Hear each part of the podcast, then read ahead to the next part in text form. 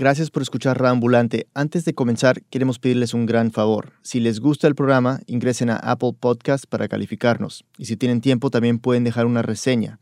Esto ayuda mucho a que otras personas se enteren sobre Raambulante. Mil gracias. Bienvenidos a Raambulante desde NPR. Soy Daniel Alarcón. Nosotros llegamos al tema de las fianzas desde que empezamos a trabajar en el análisis de las probabilidades de que le den asilos a los inmigrantes que son detenidos y él es Alejandro Fernández, periodista de investigación en Univisión Noticias. Alejandro y su colega. Mi nombre es Cinti Pacheco. Analizaron datos sobre solicitudes de asilo en Estados Unidos y se dieron cuenta de algo muy sorprendente. La probabilidad de que a un inmigrante le den asilo no depende necesariamente en los detalles de su historia, sino en gran medida de la corte y del juez.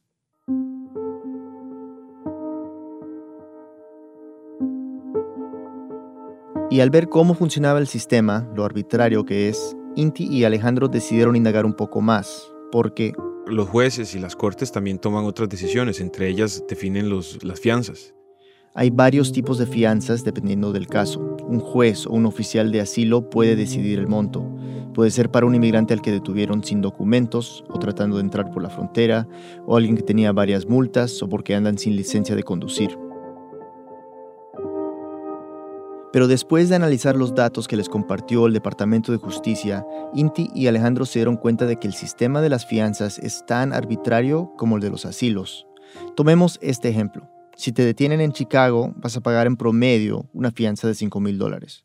Pero si te detienen en Los Ángeles, vas a pagar en promedio unos 17 mil dólares. Escucha bien, te pueden detener por exactamente lo mismo, la misma infracción, la misma sospecha, pero en Los Ángeles tu fianza será tres veces más. Entonces Inti y Alejandro se hicieron una pregunta. ¿Cómo esto está afectando la economía de las familias inmigrantes? Y mientras investigaban para responder esta pregunta, se toparon con algo que no se esperaban. Nuestra editora, Silvia Viñas, nos sigue contando. Para entender cómo las fianzas afectan a los inmigrantes, Inti y Alejandro decidieron hacer un llamado, un tipo de consulta pública. Pusieron un formulario que sus lectores podían llenar por Internet. Y nos llevamos la buena noticia de que muchas personas quisieron compartirnos su historia. Le habían puesto 15 mil dólares. Pues nosotros no contábamos con ese dinero. Entonces... Yo no quería pagar una fianza porque yo no tengo el dinero para pagarlo dinero estaba decidido realmente a llegar al punto de decirle que me deportaran porque no podía pagar esa cantidad de dinero. Le digo, pues ni modo, pues no se puede hacer nada porque yo el dinero no lo tengo y, y realmente es muy difícil conseguir esa cantidad de dinero. Eh, recibimos en cuestión de cinco días más o menos 168 historias de personas muy amables que nos daban sus correos electrónicos y, y teléfonos para que las pudiéramos llamar. Traía yo una deuda de 8.500 dólares de mi país porque el dinero para yo salir de mi país fue prestado. Y nos dimos cuenta de que las personas hacen desde poner a responder la camioneta. Estamos a, a, pedirle prestados a nuestros amigos, familiares, tuvimos que empeñar el título de la troca que teníamos. Hasta poner a responder la casa, hasta hacer eh, rifas. Em, hay personas que incluso piden préstamos fuera de los Estados Unidos mi mamá junto con mi hermana sacaron un préstamo en Guatemala y se lo mandaron a mi compadre. Alguien en estos formularios este, nos puso, eh, se les olvidó decir algo. Eh, existe esta empresa que se llama Libre by Nexus. Libre by Nexus. Ajá. Eh, me dijeron que existía ese programa que se llamaba Nexus yo vi ese programa que, que le presta dinero a las personas que se llama este Nexus. Es una compañía que le ayuda a las personas a pagar la fianza. Nos especializamos en ayudar a las personas que se encuentran en custodia de inmigración a pagar sus fianzas, no importa de dónde son o qué errores cometieron. Podemos ayudarles a pagar Que lo que ofrece es pagar la fianza de la persona a cambio de que esta, este inmigrante o el detenido este, se ponga un grillete en el pie y pague una mensualidad hasta que su proceso, su caso sea resuelto. Somos la única empresa en los Estados Unidos que ayuda a las personas a pagar sus fianzas con plena garantía porque entendemos el dolor que le causa a usted y a su ser querido estar detenido. Llame hoy mismo y una a su familia. Mañana... Libre by Nexus es una rama de Nexus Services. Se fundó en el 2012 y es una empresa gigante. Las oficinas centrales están en Virginia, pero según reportes del Washington Post, tiene 27 oficinas en Estados Unidos y una en El Salvador y genera 30 millones de dólares al año. El fundador, la cara detrás de Nexus Services. Hola, yo soy Mike Donovan, presidente de Servicios de Nexus. Este mensaje es para Un señor que se llama Michael Donovan. Parece un vendedor de, de carros. Sí, es como, como un- esas personas que están vendiendo algo siempre. Que, eh, sí. Yo no soy un abogado, pero estoy compartiendo un mensaje. En el que ha 2010 sido se hizo ministro cristiano. Es un ex convicto. Fue condenado por varios casos de fraude. eh, pasó varios años en la cárcel. Y cuando salió, este, se convirtió en lobbyista. Y se dedicaba a hacer lobby para eh, las agencias de bail bonds, que son las que pagan las fianzas en casos criminales. Bueno, los lobistas son los que ponen presión política para avanzar los intereses de empresas o grupos. Y aquí tenemos que explicar algo que puede sonar un poco enredado, pero prometo que es importante para entender lo que hace Libre by Nexus. Alejandro me va a ayudar. Ok, sobre cómo funcionan estas agencias o tiendas de bonds. Si yo tuviera un problema con la ley eh, y, un juez me da la fianza y, yo, no tengo dinero para pagarla, estas tiendas de, de bonds, uno les da entre un 10 y 20% del, del todo el, de todo el valor de la fianza, ellos la pagan por mí y luego eh, yo salgo libre y, e incurro en una deuda con esta tienda de, o este servicio de fianzas. O sea, como sacar un préstamo. Cuando Donovan salió de la cárcel, empezó a hacer lobby a favor de estas empresas porque él mismo no había podido pagar su fianza de 45 mil dólares. Y luego encontró un nicho y, bueno, una gran oportunidad de negocios, los inmigrantes que no podían pagar sus fianzas. Entonces, el servicio que da Libre by Nexus es que se vuelve el titular de la fianza del inmigrante. El Libre by Nexus se acerca a diferentes tiendas en el país, de, de estas tiendas de servicios de bonds, y les dicen, yo soy el titular de esto, de esta obligación, eh, el, mi cliente es este inmigrante, yo voy a pagar el colateral para que el inmigrante salga. Entonces no está poniendo todo el capital, por decirlo así. Libre by Nexus no paga de una toda la fianza, paga el porcentaje que pide la tienda de bonds. Es el intermediario entre la tienda de fianzas y el inmigrante. Y finalmente, el responsable por esa deuda es el inmigrante. Quierase o no, es una estrategia muy inteligente la que sigue Libre by Nexus.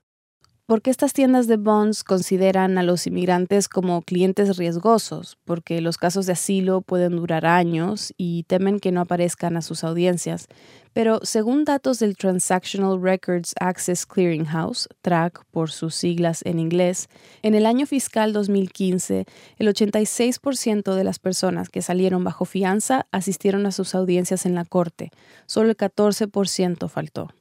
En marzo del 2017, Donovan le dijo al Washington Post que se dio cuenta que necesitaba encontrar el sitio más oscuro del sistema de justicia de Estados Unidos, donde se necesitaba más ayuda.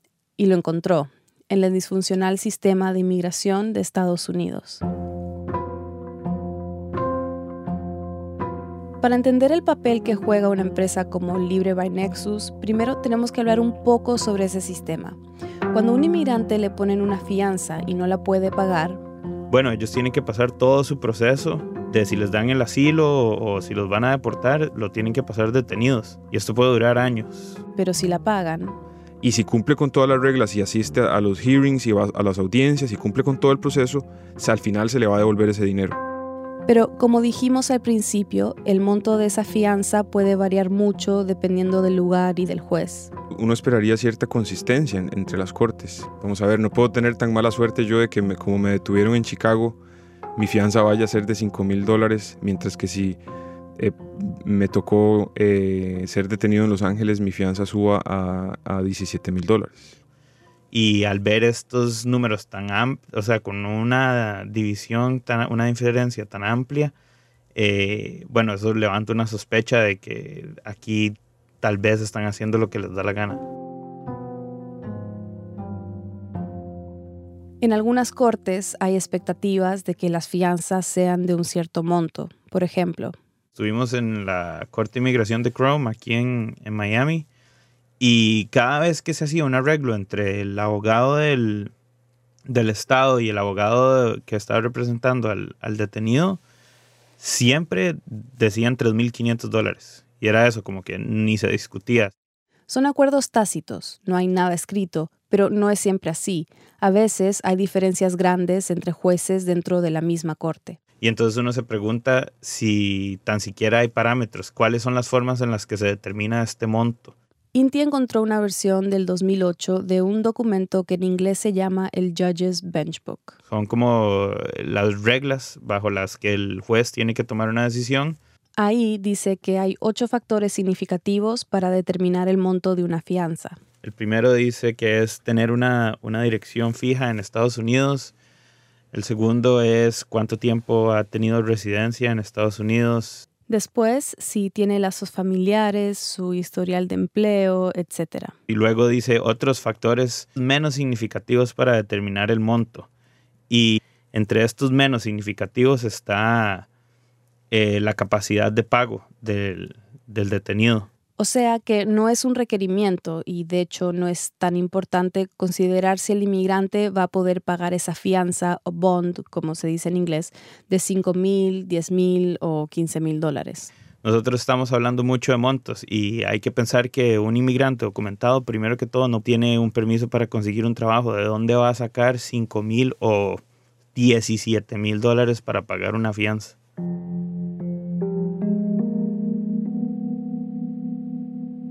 Según los datos del 2013 del Center for Immigration Studies, en promedio, una persona indocumentada en Estados Unidos en un año completo pueden recibir 13.961 dólares. En un año completo. Y si a eso le quitamos los gastos básicos para vivir, comida, alquiler, ropa, transporte. Cuando usted le pone un, un bond de, de 27 mil dólares, simplemente usted está manteniendo a esa persona en la cárcel por ser pobre. Cuando un juez va a ponerle una fianza a un ciudadano en un caso criminal o ante un juez penal, sí considera su capacidad de pago. Y desde finales del 2017, los jueces de inmigración en las Cortes del Distrito Central de California, que cubre siete condados e incluye a Los Ángeles, deben considerar la capacidad de pago de inmigrantes cuando van a ponerles una fianza. Esto es gracias a una decisión de la Corte de Apelaciones del Noveno Circuito en San Francisco. Quizás han escuchado de esta corte es la que bloqueó la orden ejecutiva del presidente Trump prohibiendo la entrada a ciudadanos de siete países. Yo creo que sí hay que, sí hay que tratar de rescatar que no todos los jueces son malos, digamos. O sea, es un problema del sistema. Ahora mismo en las Cortes hay casi 700.000 casos de inmigración abiertos y según datos del Pew Research Center, los arrestos van en aumento.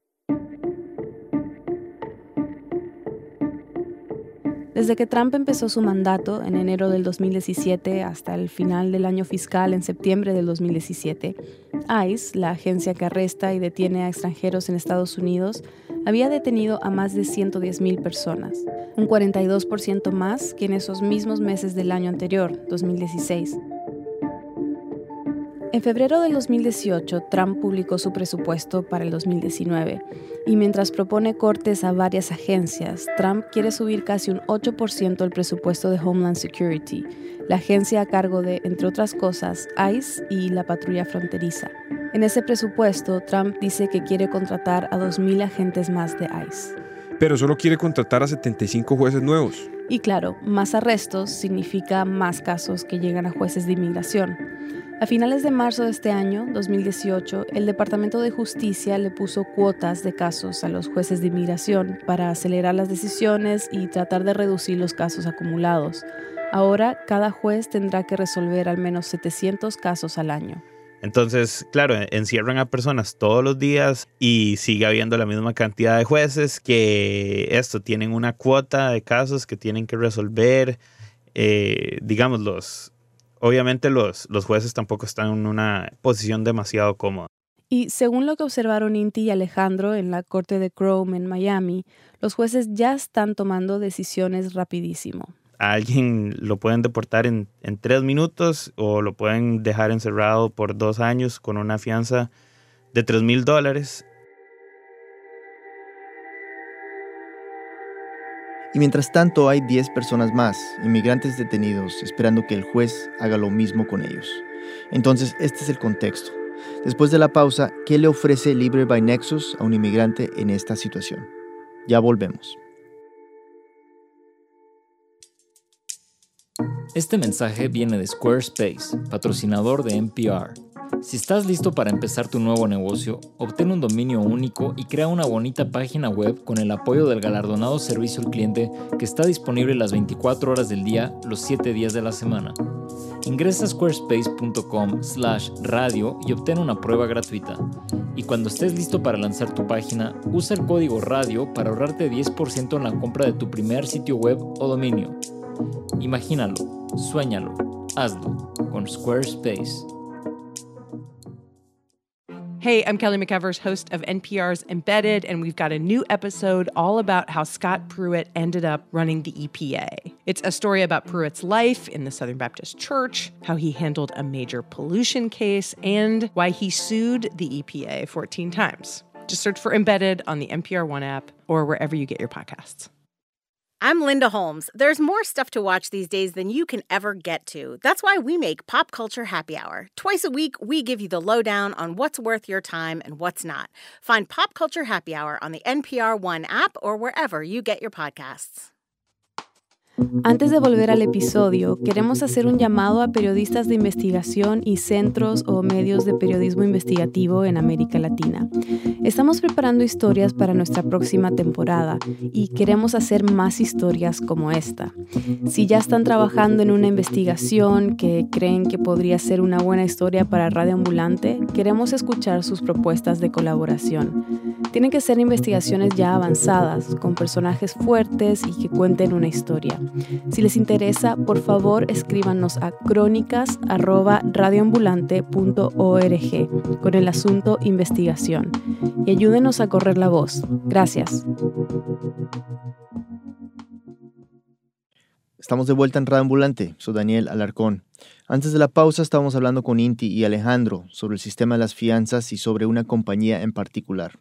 Silvia nos sigue contando. En la página web del Libre by Nexus se ve una foto de una familia latina, padres de unos 40 años, tomando en brazos a sus hijos. Todos están vestidos de blanco, riéndose.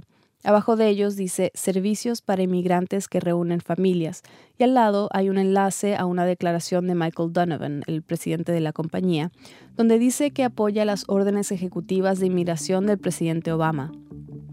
Son órdenes que protegen a los llamados Dreamers y a sus padres de ser deportados, algo que Trump ha estado tratando de terminar.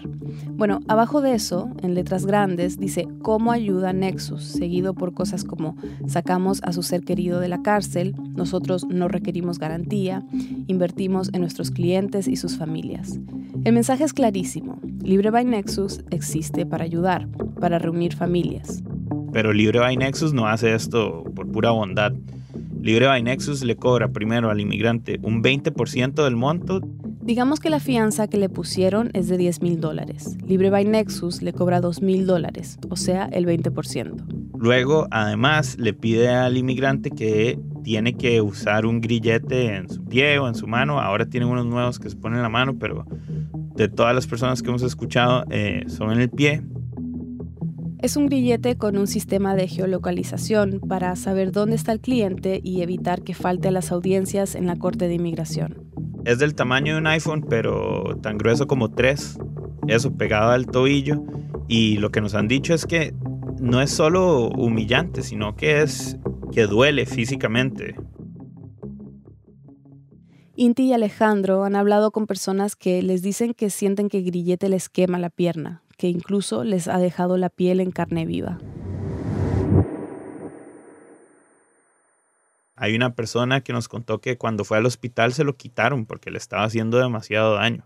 Y Libre by Nexus cobra 420 dólares mensuales a la persona por el uso del grillete, además de que le cobra eh, una cuota de instalación. Por activar el grillete.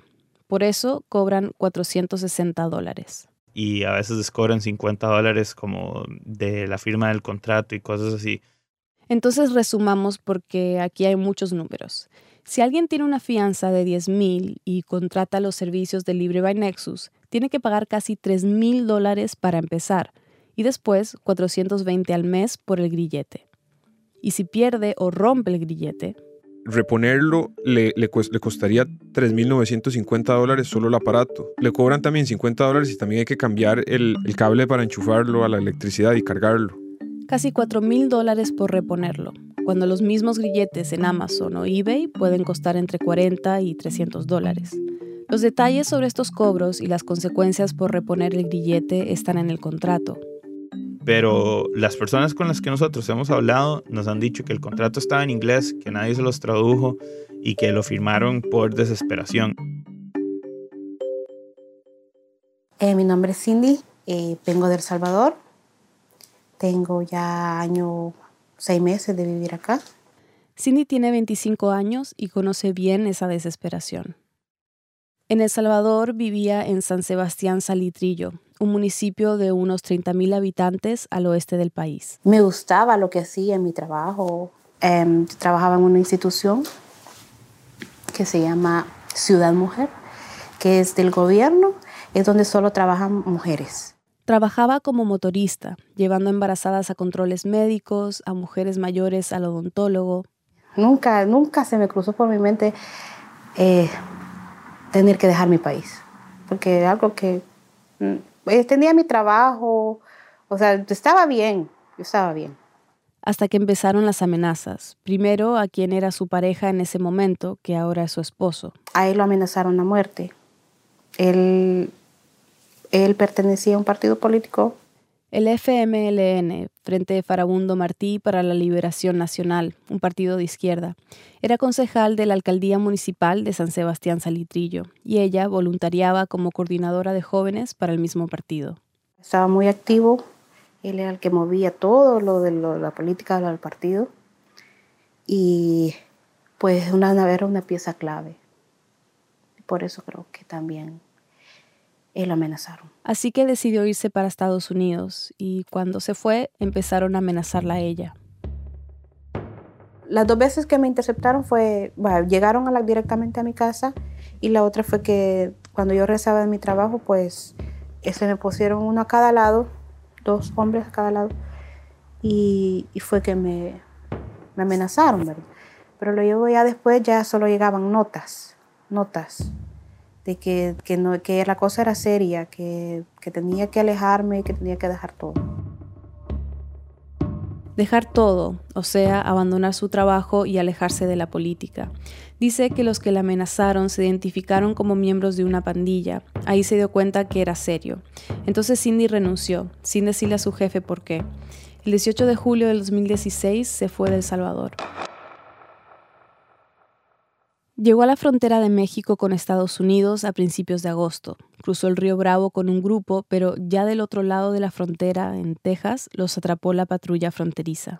Sentí por un momento tristeza, pero también sentí alegría porque yo llevaba mi pie fracturado. Durante el camino se le dobló el pie corriendo. Lo tenía inflamado y casi no podía caminar. Dice que por un lado, muy adentro, quería que la agarraran, ya no aguantaba el dolor en el pie. Pero también se siente una tristeza el saber que me podían volver a mi país y pues enfrentar el peligro que, que representa regresar. Los agentes los llevaron a lo que se conoce como una hielera, un cuarto frío donde meten a muchos inmigrantes detenidos. A Cindy le sorprendió la cantidad de gente que había, especialmente la cantidad de niños. Ahí los procesaron, les tomaron fotos, las huellas, y Cindy dice que un oficial le preguntó si tenía miedo de volver a su país. Ella dijo que sí, estaba buscando asilo. La llevaron a un centro de detención en Laredo, Texas, donde estuvo detenida por 15 días. Luego la trasladaron a otro centro de detención en Houston, donde podía ver a un oficial de asilo. Y Cindy dice que este centro de detención en Houston era diferente. Porque a donde estaba antes éramos solo inmigrantes. En cambio ya en esa detención ya vi personas ya con delitos graves, donde ya hay personas que ya están condenados ahí muchos años. Era una cárcel, con presos mezclados con inmigrantes como Cindy que buscaba asilo.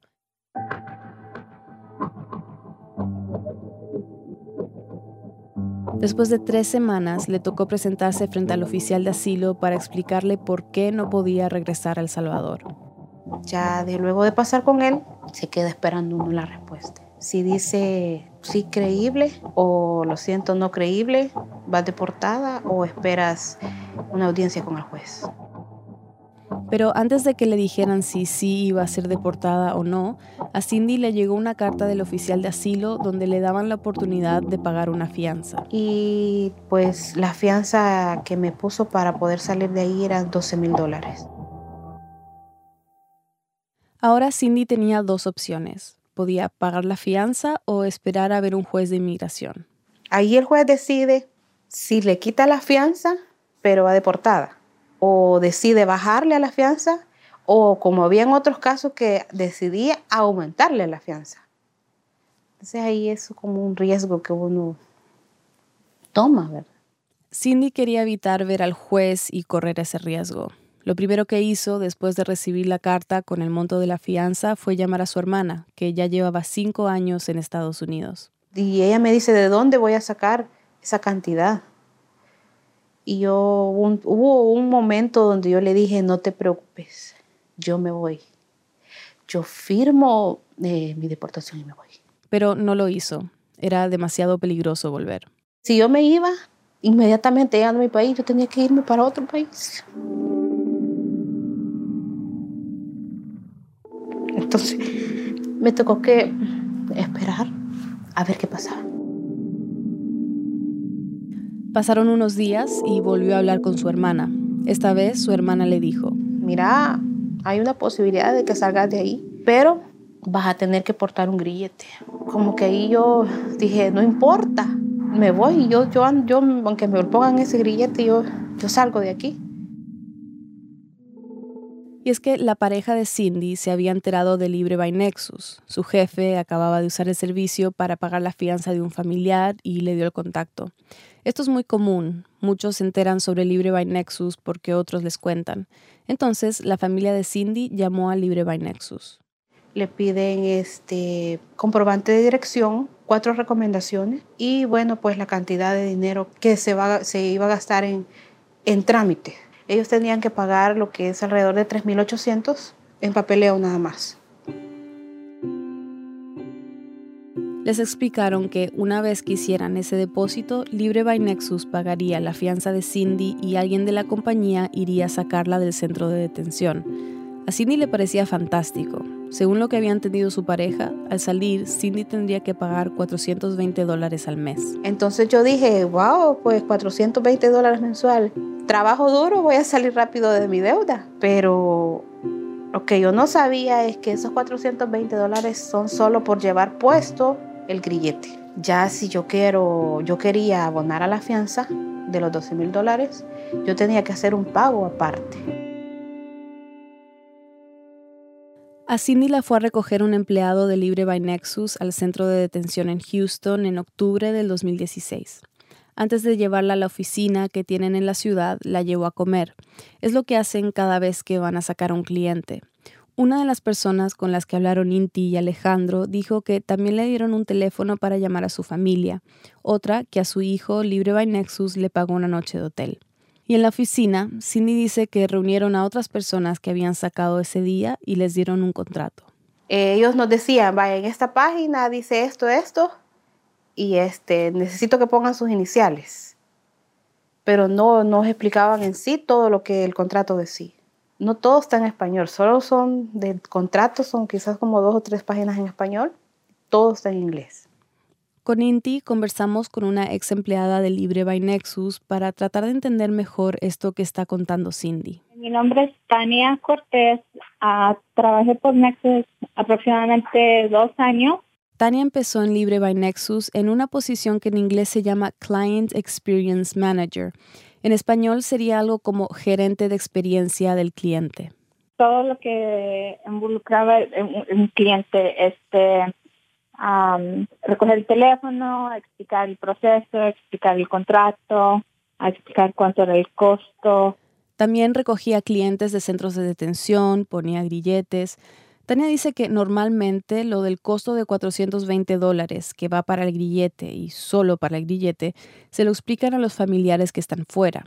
A la pareja de Cindy, como escuchamos antes, no le había quedado eso claro. Tania dice que ella trataba de explicar el contrato en detalle y página por página, porque estaba en inglés.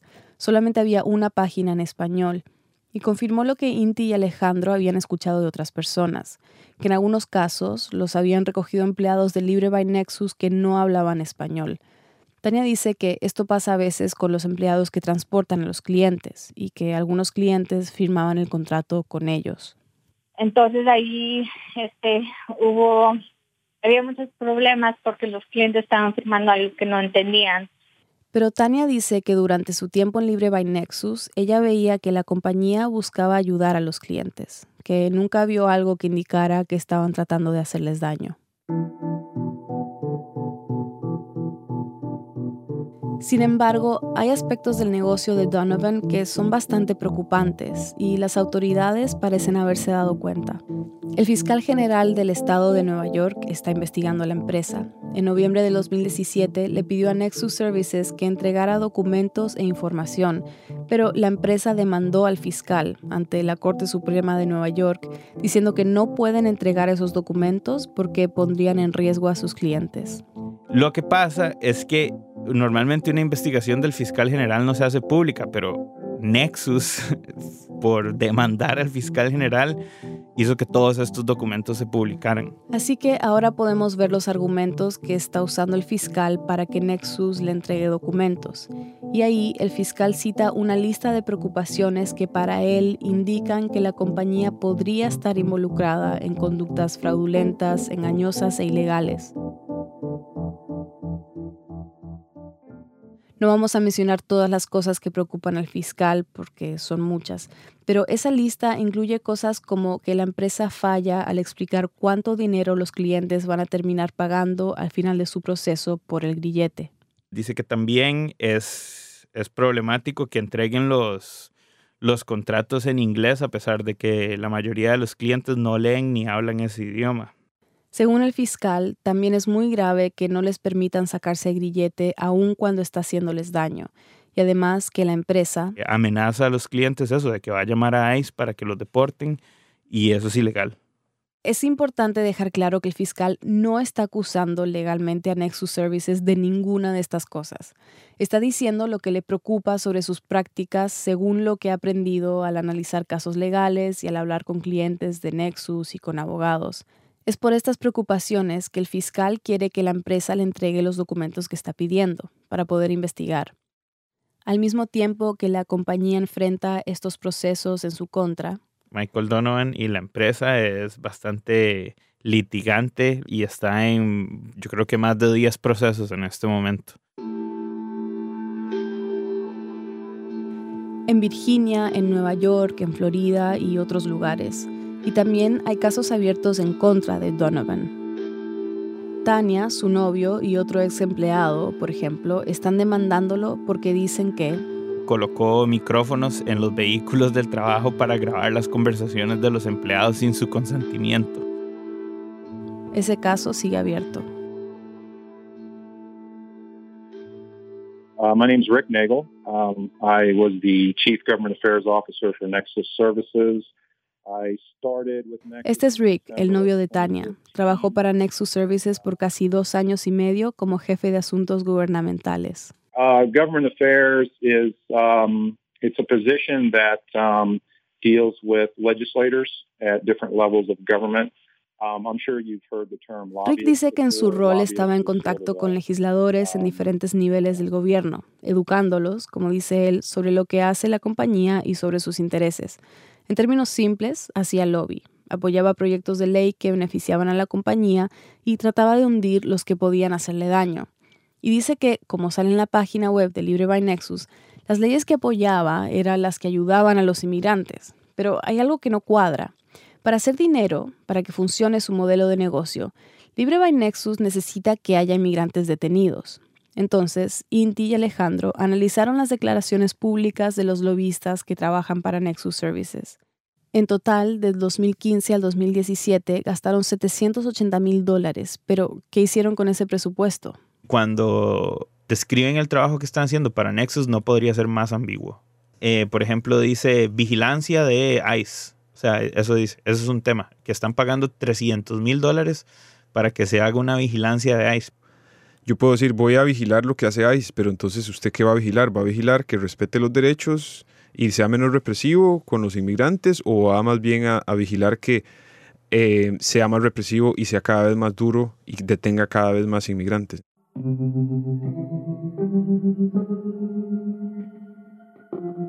Le preguntamos a Rick sobre esta contradicción entre el mensaje pro inmigrante de Nexus y su modelo de negocio. Le dijimos que para nosotros era difícil de entender. Sure, sure. And and I really can't get into, inside of Mike Donovan's head. He's the CEO of, uh, of Nexus.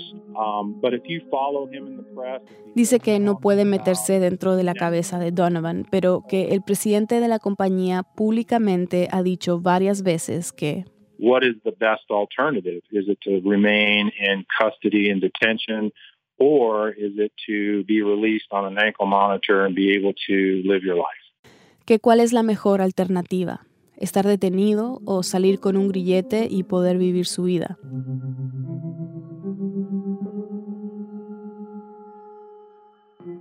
Contactamos a la empresa para pedir una entrevista con Michael Donovan. El jefe de prensa aceptó recibir preguntas por email y con Inti y Alejandro mandamos una lista de preguntas. A la fecha de cerrar esta historia, no hemos recibido respuesta. La compañía, sin embargo, ha respondido al fiscal general de Nueva York diciendo que no tiene bases razonables para decir que Libre by Nexus está involucrada en prácticas engañosas. Y le entregaron declaraciones de dos clientes que, cito, indican un alto nivel de satisfacción con los servicios que reciben de Libre. Además, el 20 de abril lanzaron un comunicado de prensa diciendo que el fiscal general de Nueva York y otro fiscal de Virginia están pidiendo información privada sobre sus clientes, a lo que Donovan dice que no entregarán sin lo que él llama protecciones suficientes. No es como parece, porque según como aparece en las redes sociales, en la, en la TV, que es una gran oportunidad, que son humanitarios, que ayudan al inmigrante, que están con el inmigrante, pero mi opinión es que lo único que hacen es aprovecharse de las personas, de la necesidad de, las personas que tienen eh, de salir, de, de la oportunidad de quedarse en este país.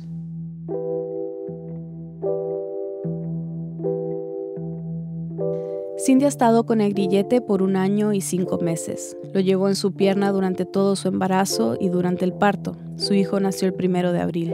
Es bastante incómodo porque no puedo salir así porque las personas se quedan viendo y dicen algo, algo ha hecho porque de 10 personas, una sabe que esto es de, es de una empresa, pero la mayoría piensa que es de inmigración.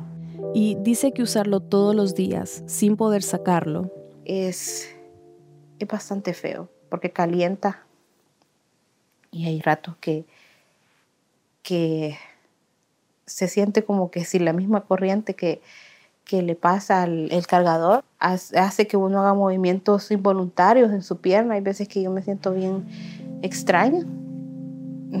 A veces me he golpeado porque me he pasado pegando con él, es bastante incómodo.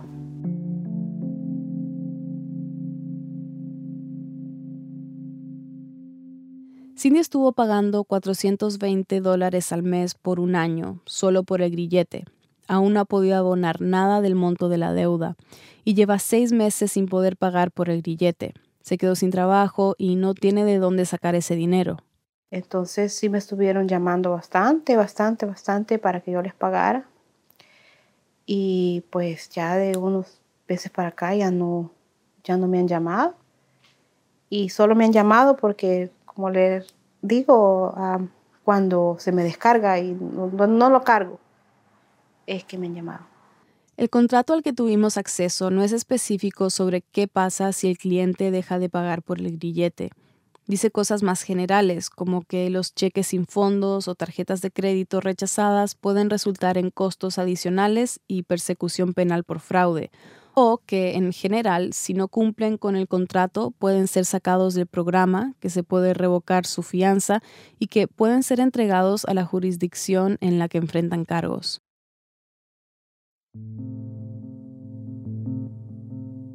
¿Usted le recomendaría Nexus a otra persona? No, no. Yo no, no.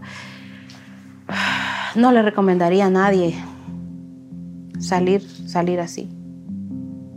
Bajo, bajo esas empresas. No. Ay, es que me arrepiento me arrepiento mil veces de, de haber eh, aceptado salir bajo esa condición, sin saber, sin saber en, realidad lo que, lo que iba a pasar, lo que tenía que pagar y todo. La verdad no.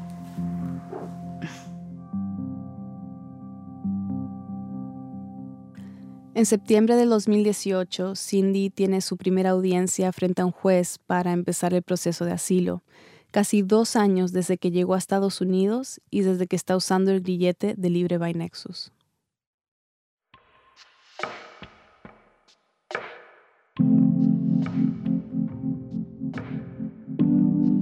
Esta historia fue reportada por Inti Pacheco y Alejandro Fernández y producida por Silvia Viñas. La editamos Camila Segura y yo. Andrés Aspiri hizo el diseño sonido, Daniel Villatoro hizo el fact-checking. En nuestra página web pueden encontrar enlaces a los artículos que han publicado Univision Data sobre el sistema de fianzas y sobre Libre by Nexus. Ahí van a encontrar una herramienta interactiva que ayuda a entender el verdadero costo de entrar en un contrato con Libre by Nexus gracias a Esther Poveda y Ronnie Rojas de Univision Noticias. El resto del equipo de Rambulante incluye a Jorge Caraballo, Patrick Mosley, Ana Prieto, Barbara Sawhill, Luis Treyes, David Trujillo, Elsa Liliana Ulloa y Luis Fernando Vargas. Carolina Guerrero es la CEO. Rambulante se produce y se mezcla en el programa Hindenburg Pro. Conoce más sobre Rambulante y sobre esta historia en nuestra página web rambulante.org. Rambulante cuenta las historias de América Latina. Soy Daniel Alarcón. Gracias por escuchar.